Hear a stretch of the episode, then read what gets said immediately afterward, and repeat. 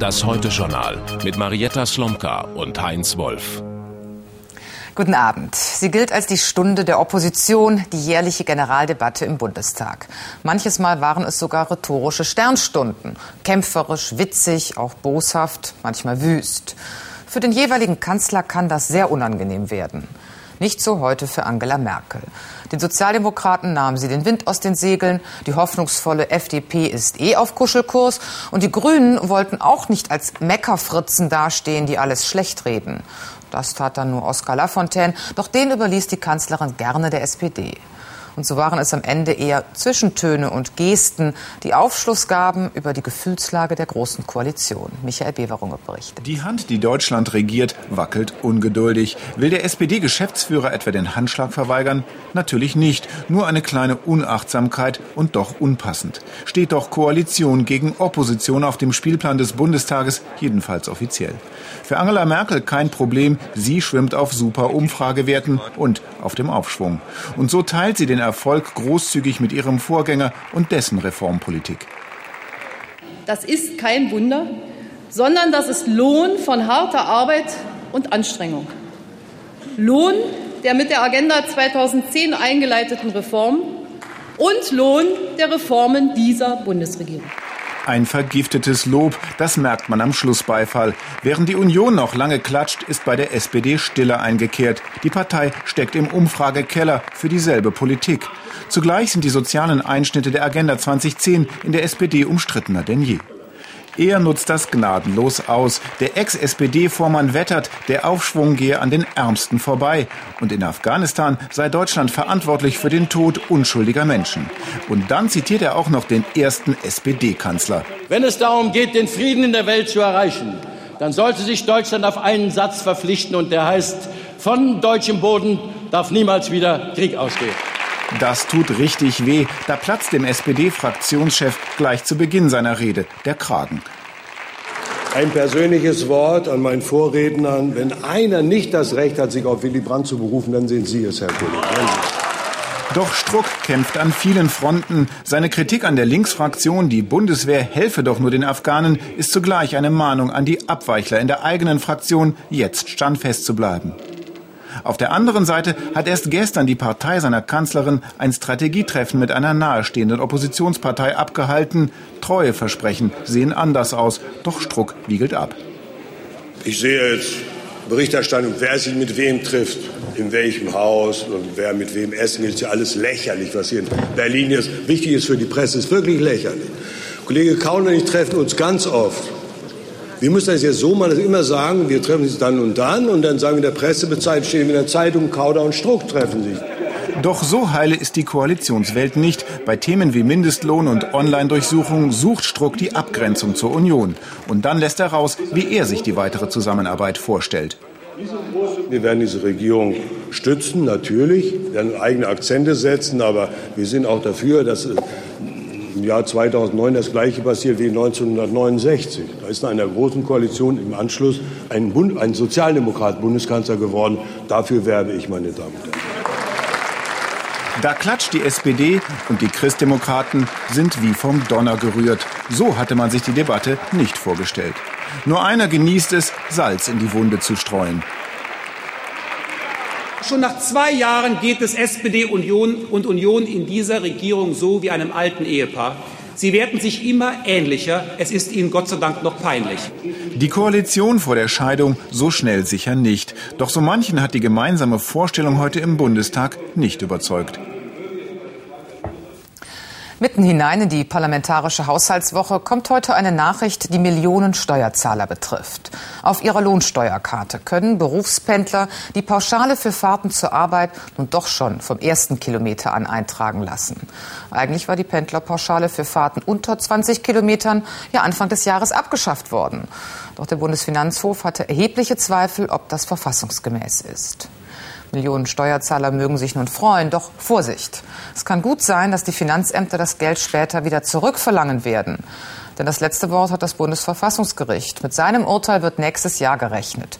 Und bis dahin gelten alle Einkommensteuerbescheide für 2007 nur vorläufig. Werner Gößling erklärt das genauer. Zumindest einen zinslosen Kredit können sich Berufstätige vom Finanzamt holen, wenn sie sich die alte Pendlerpauschale in ihre Lohnsteuerkarte eintragen lassen. Der ist ihnen sicher, selbst wenn das Verfassungsgericht später die Kürzung billigt und das Geld zurückgezahlt werden muss. Und damit rechnet das Bundesfinanzministerium weiterhin. Wir sind ganz sicher, dass das Bundesverfassungsgericht, wie auch viele Fachleute, äh, bestätigen werden, dass diese Entscheidung verfassungsgemäß ist. Bis dahin wird es keine unnötigen Streitigkeiten geben. Wir haben diese Regelung zu den Freibeträgen. Wir werden bei den Steuerbescheiden festlegen, dass die vorläufig sind, solange bis Karlsruhe entschieden hat sodass also auch da keiner gegen diese Fälle deswegen vorgehen muss. Wer als Pendler keine weiteren Werbungskosten etwa für Berufskleidung oder Fachliteratur hat, für den wirkt sich die Pauschale erst ab dem 14. Kilometer aus, weil die Strecke davor durch den Arbeitnehmerpauschbetrag abgegolten ist. So bedeutet die Kürzung bei einer Entfernung von 20 Kilometern für einen Familienvater mit zwei Kindern und gut 27.000 Euro Jahreseinkommen 82 Euro mehr Steuern jährlich. Für einen Alleinstehenden mit 52.200 Euro Einkommen 177 Euro mehr Belastung. Vorausgesetzt, beide haben keine anderen Werbungskosten. Beim Bund der Steuerzahler begrüßte man heute die Entscheidung. Das ist ein großer Etappensieg für alle Pendler und es wurden die Rechte der Steuerzahler gestärkt. Das Bundesministerium sollte nun weitere Maßnahmen ergreifen, damit die alte Regelung der Pendlerpauschale wiederhergestellt werden kann. Und auch die FDP und die Linke wollen Pendler dauerhaft entlasten durch Verzicht auf die Kürzung. Wir haben gesehen, dass durch die Abschaffung der Pendlerpauschale viele Arbeitnehmerinnen und Arbeitnehmer betrogen wurden. Sie hatten einfach weniger Geld in der Tasche. Die jetzt gefundene Regelung mit einer beliebigen Grenze von 20 Kilometer widerspricht dem Gleichheitsgrundsatz, ist verfassungswidrig. Dass gerade die FDP einerseits die Rücknahme fordert und andererseits weitere Sparanstrengungen anmahnt, darüber hatte sich gestern bereits der Bundesfinanzminister besonders geärgert.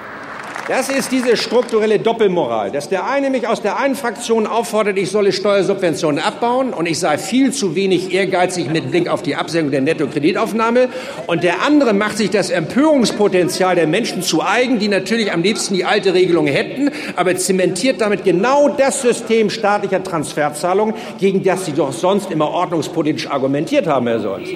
Es gibt auch keine Mehrheit im Bundestag, die Kürzung zurückzunehmen. Die betroffenen Pendler können also nur auf das Verfassungsgericht hoffen.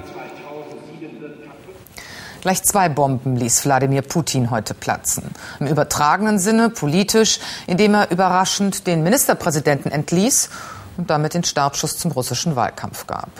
Zum anderen platzte eine Bombe im wortwörtlichen Sinne. Moskau verkündete den erfolgreichen Test des weltweit stärksten konventionellen Sprengkörpers. Passenderweise sprechen russische Wissenschaftler vom Vater aller Bomben in Anlehnung an die US-amerikanische Mutter aller Bomben. Deren Sprengkraft hat Väterchen Russland nun offenbar übertroffen. Wer hat die größte?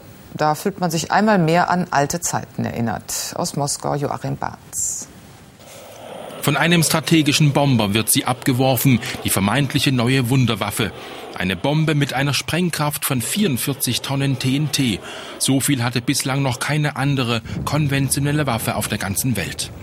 Ausführlich präsentiert das Staatsfernsehen die Vernichtungskraft, die Abwurfstelle als Mondlandschaft und ein Generalstabschef, der die Waffe auf groteske Weise preist. Sie ist in ihrer Wirkung einer Atombombe ebenbürtig und, das will ich unterstreichen, sie schont die Umwelt und hinterlässt keine chemischen oder radioaktiven Hinterlassenschaften. Bei so viel Lob ist im abendlichen Moskau das Volk zufrieden mit seinen Militärs. Die Bombe ist gut für unser Land, unsere Autorität nimmt weltweit zu. Die Waffe stärkt unsere Verteidigung und das ist gut, ich bin dafür. Die Reaktion der NATO auf die Moskauer Muskelspiele ließ nicht lange auf sich warten. Sie fiel jedoch erstaunlich gelassen aus. Die neue Waffe verändert das strategische Gleichgewicht in keiner Weise. Russland bleibt unser Partner. Es gibt für uns keinen Grund zur Sorge. Die Gelassenheit kommt nicht von ungefähr. Die neue Bombe stellt für den Westen nämlich keine ernsthafte Bedrohung dar. Sie kann gegen NATO-Staaten praktisch nicht eingesetzt werden. Sie muss von strategischen Bombern abgeworfen werden. Von denen hat Russland aber nur 14 und nicht alle sind einsatzfähig. Sollten sie in den westlichen Luftraum eindringen, werden sie abgeschossen. Der ganze Lärm ist also nur Propaganda. Als Wahlkampfregie muss die zweite Top-Meldung aus Russland gewertet werden. Zum Präsidenten kommt der Ministerpräsident Fratkow zu Besuch und bittet um seine Entlassung, obwohl die Wirtschaft brummt und niemand Fratkow irgendwelche Vergehen bezichtigt. Er aber, so seine sonderbare Begründung, er wolle dem Präsidenten vor den anstehenden Wahlen volle Handlungsfreiheit gewähren. Putin dankt für die Arbeit und hat flugs einen neuen Premierminister im Sinn, den bisher wenig bekannten Finanzexperten Viktor Subkov. Putin und Subkov kennen sich aus gemeinsamen Zeiten in St. Petersburg. Ist Subkov ein Ministerpräsident auf Zeit oder gar ein neuer dritter Präsidentschaftskandidat? Beobachter rätseln, warum Putin weder Sergei Ivanov noch Dmitri Medvedev für das Amt vorschlug. Beide galten bislang als Kandidaten für Putins Nachfolge. Der Präsident zeigt, dass er allein entscheidet, wer die Regierung führt, wer sein Nachfolger wird. Es gibt keine Demokratie mehr. Wahlen, Parteien und Parlamente spielen keine Rolle mehr. Unwidersprochen führt ein Mann in Russland heutzutage Regie über Bomben, Premierminister und seine eigenen Fernsehbilder. Putin als Kraftprotz oder als Cowboy. Die politische Botschaft, mit ihm muss man bis zuletzt rechnen. In Österreich sind heute drei Terrorverdächtige festgenommen worden. Sie sollen an Anschlagsdrohungen gegen Österreich und Deutschland beteiligt sein. Mehr dazu in den Nachrichten von Heinz Wolf. Die zwei Männer und eine Frau sind Österreicher arabischer Abstammung und offenbar haben sie Verbindungen zum Terrornetzwerk Al-Qaida. Sie sollen an dem Video beteiligt gewesen sein, mit dem im März eine Gruppe unter dem Namen Stimme des Kalifats ihre Drohungen verbreitete. In der über das Internet verbreiteten Botschaft werden Österreich und Deutschland aufgefordert, ihre Truppen aus Afghanistan abzuziehen. Andernfalls müsse mit Anschlägen in ganz Europa gerechnet werden. Der Bundestag hat den Bundeswehreinsatz zur Seeüberwachung vor der libanesischen Küste um ein Jahr verlängert. Das neue Mandat gilt nun bis Mitte September 2008. Dabei dürfen allerdings nur noch höchstens 1400 deutsche Soldaten eingesetzt werden. Bislang waren 2400 die Obergrenze. Die Bundeswehr leitet den UNO-Einsatz vor der Küste des Libanon, mit dem der Waffenschmuggel für die radikal-islamische Hisbollah unterbunden werden soll. Die Deutsche Post ist erneut mit einem Prüfverfahren der EU um staatliche Beihilfen konfrontiert. Schon 2002 hatte die Brüsseler Wettbewerbsbehörde in einem ähnlichen Verfahren die Rückzahlung von gut 570 Millionen Euro angeordnet. Um welche Summe es diesmal gehen könnte, ist aber noch unklar. Geprüft werde, ob die Post öffentliche Mittel für unerlaubte Quersubventionierungen verwendet hat. Die Post und auch die Bundesregierung reagierten mit Unverständnis auf diese Brüsseler Entscheidung. Der Bundesgerichtshof hat sich ein weiteres Mal mit der Frage befasst, welche Renovierungsarbeiten der Vermieter einer Wohnung verlangen darf. Die Richter erklärten eine Klausel im Mietvertrag für unwirksam, nach der der Mieter die Wohnung beim Auszug umfassend renovieren sollte, unabhängig vom Zustand der Wohnung. Die Begründung, Mieter dürften bei den Renovierungspflichten nicht unangemessen benachteiligt werden. Nach nur einem Jahr im Amt hat der angeschlagene japanische Ministerpräsident Abe seinen Rücktritt angekündigt. Er zog damit die Konsequenzen aus der Niederlage seiner Partei bei den jüngsten Wahlen. Abe erklärte, ihm fehle die Unterstützung und das Vertrauen des Volkes, um seine Politik weiter voranzutreiben. In der Vergangenheit hatte er stark an Beliebtheit verloren, weil es unter seiner Führung zu einigen Skandalen kam. In der nächsten Woche will seine Partei über den Nachfolger abstimmen. Aufgeschreckt haben heute mehrere Tsunami-Warnungen für den Indischen Ozean. Dem voraus ging ein schweres Seebeben vor der Küste Indonesiens, das auch in Singapur und Teilen Thailands noch zu spüren war. Auf der indonesischen Insel Sumatra kamen bei dem Beben mehrere Menschen ums Leben. Die Behörden versetzten die Küstengebiete in Alarmbereitschaft.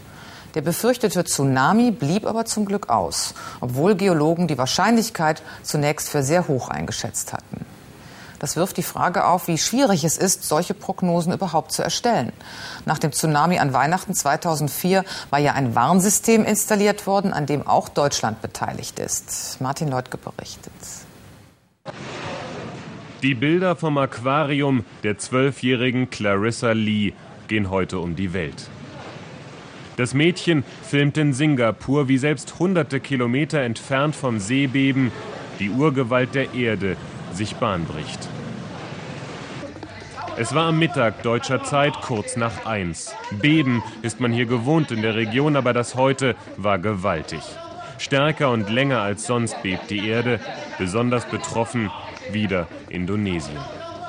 Aus den Bürogebäuden von Jakarta fliehen die Menschen ins Freie, wer weiß schon, welches Gebäude standhält. Alles schwankte, man konnte die Regale sehen, wie sie hin und her rutschen, hörte das Glas knirschen. Es gab heftige Stöße, drei bis viermal. Vor allem in der Provinz Bengkulu hat das Beben offenbar erhebliche Schäden verursacht. Viele Häuser stürzten ein, Strom- und Handynetz brachen in den meisten Orten zusammen. Verletzte und Tote hat es gegeben. Wie viele? Man wird es frühestens morgen wissen, wenn die Hilfskräfte bei Tageslicht auf die Suche nach Überlebenden gehen. Die größte Angst heute aber, nachdem die Nadeln der Seismologen so heftig ausschlugen, hat sich nicht bestätigt. Die Angst vor einem neuen Tsunami. Fast immer, wenn im Meer die Erde aufreißt, droht die Gefahr, dass sich riesige Flutwellen bilden, die dann an Land enorme Zerstörungen verursachen können. Die beiden wichtigsten Voraussetzungen sind bei diesem Beben erfüllt, nämlich das Beben ist stark genug und es gibt eine Auf- und Abwärtsbewegung äh, des Meeresbodens, der, äh, die sich auf äh, das Wasser überträgt. Und wenn beides erfüllt ist, äh, dann äh, kann es zu einem Tsunami kommen. Fast alle Länder der Region erließen heute Tsunami-Warnungen. Hunderttausende machten sich daraufhin auf den Weg ins Landesinnere. Denn natürlich hat jeder Angst, es könne wieder eine Flutwelle geben wie vor drei Jahren. Seitdem wird nahezu bei jedem Seebeben vor einer Flut gewarnt, meist ohne dass die wirklich entsteht. Seit 2004 hat sich sehr viel getan. Es äh, gibt zwar noch nicht das umfassende Tsunami-Frühwarnsystem für den Indischen Ozean, aber äh, wir haben schon zum Beispiel eine sehr gut äh, funktionierende seismologische Komponente dieses Systems. Ende 2008 sollen dann zusätzlich zu den Messstellen an Land auch die Wasserbojen vor der Küste ihren Dienst aufnehmen. Die Sensoren werden Tsunamis schon bei der Entstehung registrieren und anschließend ihren genauen Ort an Land funken. Deutschland hat fast 50 Millionen Euro investiert. Gut angelegtes Geld, denn auch der Tag heute hat wieder gezeigt, bisher ist das Meer unberechenbar. Wir kommen zum nächsten Thema.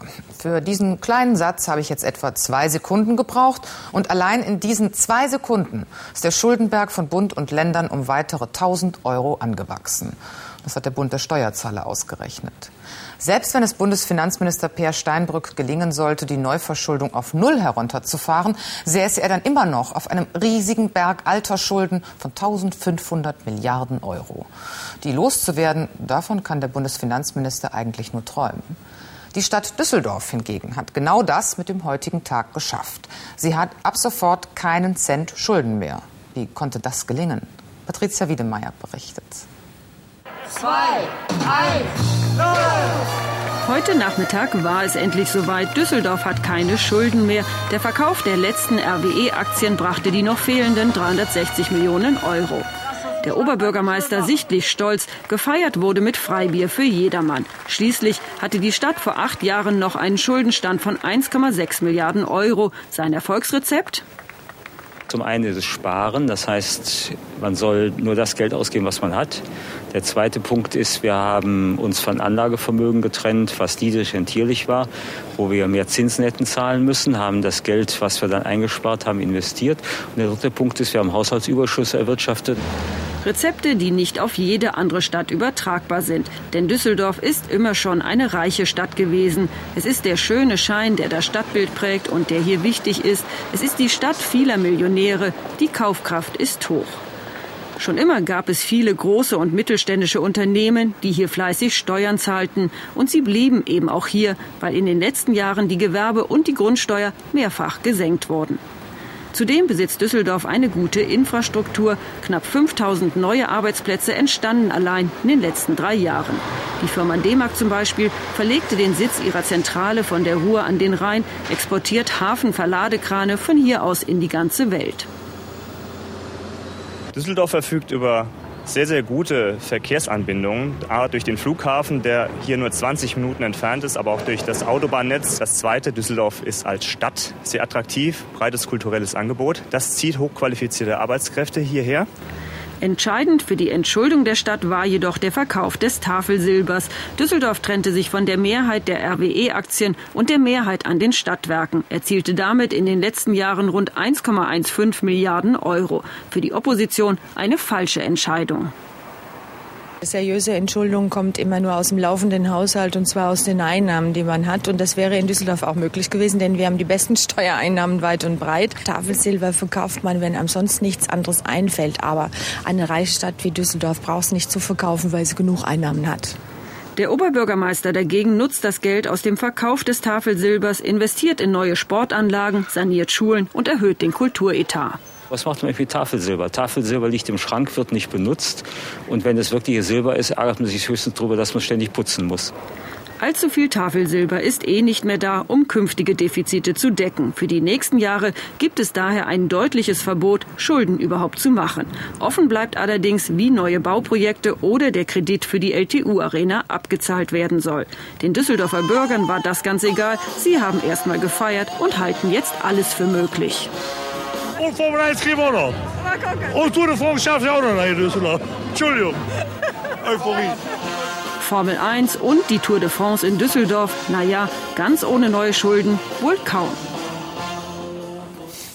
Mit Nachrichten aus der Wirtschaft geht es weiter, Heinz. In der deutschen Unternehmenslandschaft gibt es seit heute einen neuen Konzernnamen, Ivanik. Klingt ganz neu, aber Valerie Haller, es ist eher ein Neustart eines traditionsreichen Unternehmens. Ja, genau, denn hinter Ivonik steckt die Ruhrkohle AG. Da denkt jeder natürlich erstmal an Steinkohle. Also ein neuer Name musste her, ein neues Image. Und mit Ivonik beginnt jetzt eine neue Ära. Für eine andere war heute der Anfang vom Ende. Die alten Buchstaben müssen runter vom Dach der Zentrale in Essen. RAG heißt jetzt Ivonik. Darin steckt alles, was Geld bringen soll. Immobilien, Chemie, Energie. Die Krawatten so purpur wie das Logo. Zur Taufe wird selbst das Management zur Werbesäule. Nächstes Jahr geht die Wonig wohl an die Börse. Die Erträge sollen die Altlasten der Steinkohle decken. Von den ehemals 50 Zechen sind heute noch acht übrig. 2018 ist dann ganz Schicht im Schacht. Ob das Geld reicht, um die Kosten zu decken, niemand weiß es. Einige bezweifeln es. An Ivonik soll es jedenfalls nicht liegen. 20 Millionen Euro hat die Werbekampagne gekostet, kein Pappenstiel. Ein Teil davon floss in die Namensfindung. Kantig, prägnant, zeitlos soll der Kunstname klingen. Evonik sagt mir gar nichts. Kann alles Mögliche heißen bei den Kunstwerken, die wir heute haben. Wasser. Ja, würde ich auch sagen. Hört sich an wie Wasser. Die Marke Ivonik soll möglichst schnell beim Kunden ankommen und bei den Anlegern, denn der Erfolg des milliardenschweren Börsengangs hängt davon ab, ob die Investoren eine Story sehen. Ivonik ist ein Mischkonzern, die verkaufen sich an der Börse nicht so leicht. Vielen Dank, Valerie, nach Frankfurt. Und jetzt die Zahlen vom Lotto am Mittwoch. Sie lauten 1, 28, 31, 36, 38, 49. Zusatzzahl 47, Superzahl 6. Spiel 77. 6, 6, 4, 3, 8, 0, 6. Die Super 6 9, 5, 0, 4, 4, 1. Alle Angaben sind wie immer ohne Gewähr. Wenn Sie die Zahl noch einmal nachlesen möchten, können Sie das im ZDF-Text auf Seite 557. Nicht nur die Zahl der Museen und Kunsthallen ist in Deutschland kontinuierlich gestiegen. Heute gibt es auch immer mehr Sonderausstellungen, die sich gegenseitig Konkurrenz machen. Manche als regelrechte Kunstevents inklusive Schlange stehen. Und so werden permanent Kunstwerke durch die Welt transportiert und Museumsflächen freigeräumt.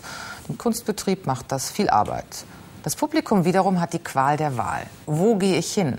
Was ragt heraus? Was ist wirklich bedeutend und berührend?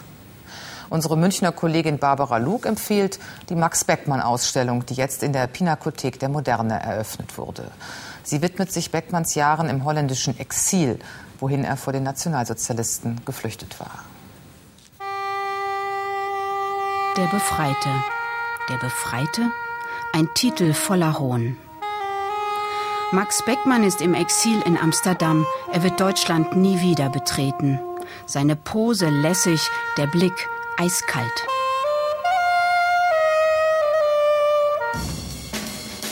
Die Fratze des Krieges ist überall.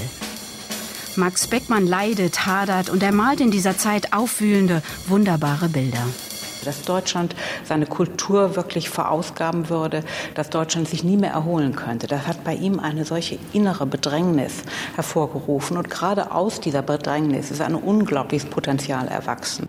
Versuchung. Dieses Tryptychon steht 1937 gerade auf seiner Berliner Staffelei, als Beckmann im Radio die Rede Adolf Hitlers zur Eröffnung des Hauses der deutschen Kunst in München hört. Wenig später verfemen die Nazis in der Wanderausstellung Entartete Kunst die Moderne. Zehn Gemälde von Max Beckmann sind dabei und etliche Skizzen. Am gleichen Tag hat er sich entschlossen, ins Exil nach Amsterdam zu gehen. Es ist im Grunde genommen die Konsequenz aus diesem Anschlag gegen die Menschenwürde, gegen die Würde auch der Kunst, dass er sich zu diesem Exil entschlossen hat.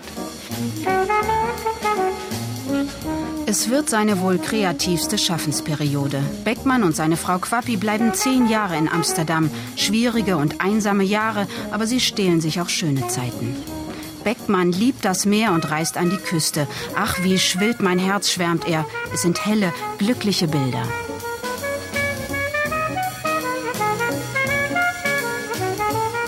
Die Amsterdamer Zeit prägt ihn mit aller Wucht. Er malt und schreibt. Zeit ist eine Erfindung der Menschen, Raum ist der Palast der Götter. Und Beckmann? Beckmann ist alles, verzweifelt und einsam, nonchalant und weltläufig. Er liebt Champagner und die Damen auch. Und so rekeln sich resolute Rothaarige und süße Blondinen auf Spieltischen und Sofas. Herrlich.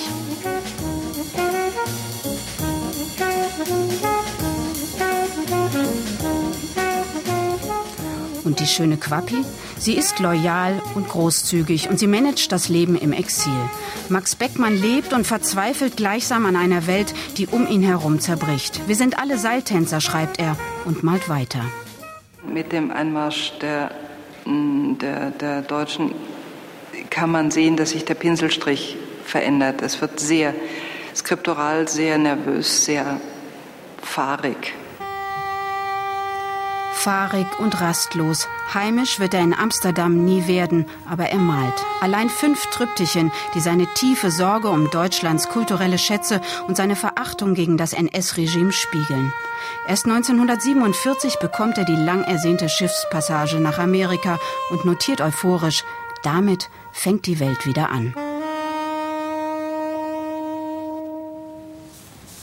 Das war's im Heute-Journal. Um 10 vor 12 gibt es die nächsten Nachrichten in Heute Nacht mit Norman Odenthal.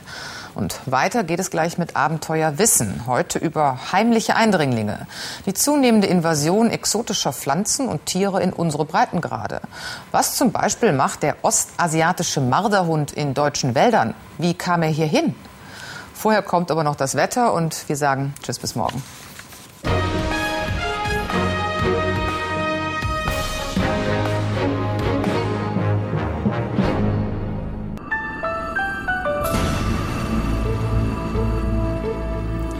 Guten Abend. Schön wird's. Zwei Tage mit Sonne und Wärme erwarten uns. Ein Hoch kommt halt von Großbritannien, legt sich über Mitteleuropa, hält die Regengebiete fern. Die müssen letztendlich im großen Bogen um Mitteleuropa rumziehen. Allerdings schon am Freitag wird uns dann diese Regenfront von der Nordsee erreichen. Aber bis dahin wird es erstmal sonnig, nachts ein bisschen herbstlich noch, denn wir haben noch dichte Wolken über Norddeutschland, aus denen kann es ein bisschen tröpfeln. Viel kommt nicht mehr raus.